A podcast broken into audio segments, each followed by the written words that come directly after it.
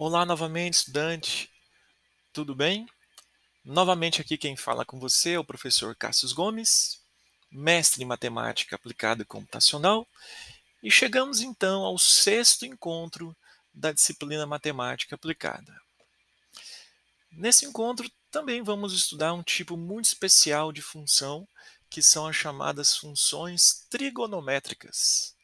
Com certeza você se lembra do seu ensino médio das funções seno, cosseno, tangente, cossecante, cotangente, certo?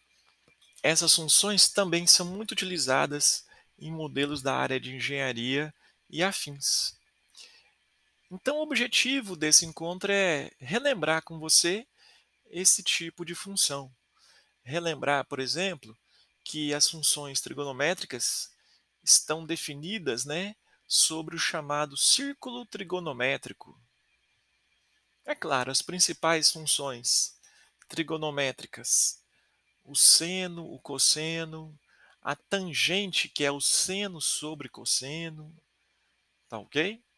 Então não deixe de revisar aí nos seus estudos um pouquinho dessas características, né, dessas funções.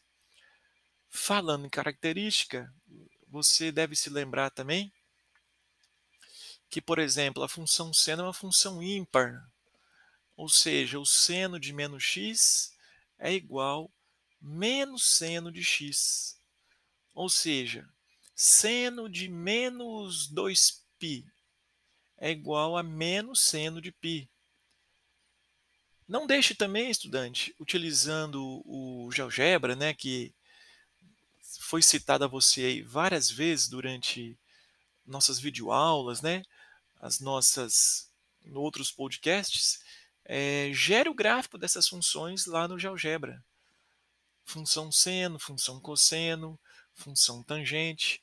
Com certeza você terá ainda um melhor entendimento dessas funções. Lembre-se, por exemplo, que o cosseno é, é uma função par. Então, o cosseno de menos x é igual ao cosseno de x, por exemplo, ou seja, o cosseno de menos 3. Cosseno de menos 3 tem o mesmo valor do cosseno de 3. Utilize então, como eu disse a vocês, o GeoGebra para gerar o gráfico, né? Sobreponham uma dica para vocês terem uma boa noção. É, faça uma sobreposição dos gráficos das funções seno e cosseno Lá no GeoGebra é fácil, você gera o gráfico da função seno, por exemplo, digita f de x igual seno de x. Depois você digita g de x igual o cosseno de x. Aí você vai ver as diferenças né, dos gráficos dessas duas funções. Apesar de que ambos os gráficos, tanto da função seno quanto da função cosseno, a imagem, né? Você deve ter notado no gráfico aí, se você fez, que a imagem fica restrita, fica presa no intervalo de menos 1 até 1. Ok? Então não deixe de revisar isso. É interessante também você relembrar um pouquinho do gráfico da função tangente, onde nós temos né, é, gráficos que vão para o mais infinito, vão lá para cima, ou lá para baixo, né? vão lá para o menos infinito. Ok? Então não deixe de revisar, ressalto aqui também, utilizo o GeoGebra né, para você entender melhor essas funções. Nesse encontro também você vai relembrar aquelas identidades trigonométricas. A principal dela é aquela que o seno ao quadrado mais o cosseno ao quadrado igual a 1.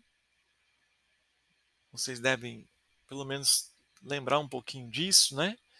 Então, nós vamos trabalhar, né, todos esses conceitos, todos esses conceitos neste neste encontro. Tá OK? Não deixe então de consultar os livros da biblioteca virtual, esclarecer suas dúvidas no momento da aula ao vivo e nós vemos aí no próximo podcast. Um abraço, professor Cássius.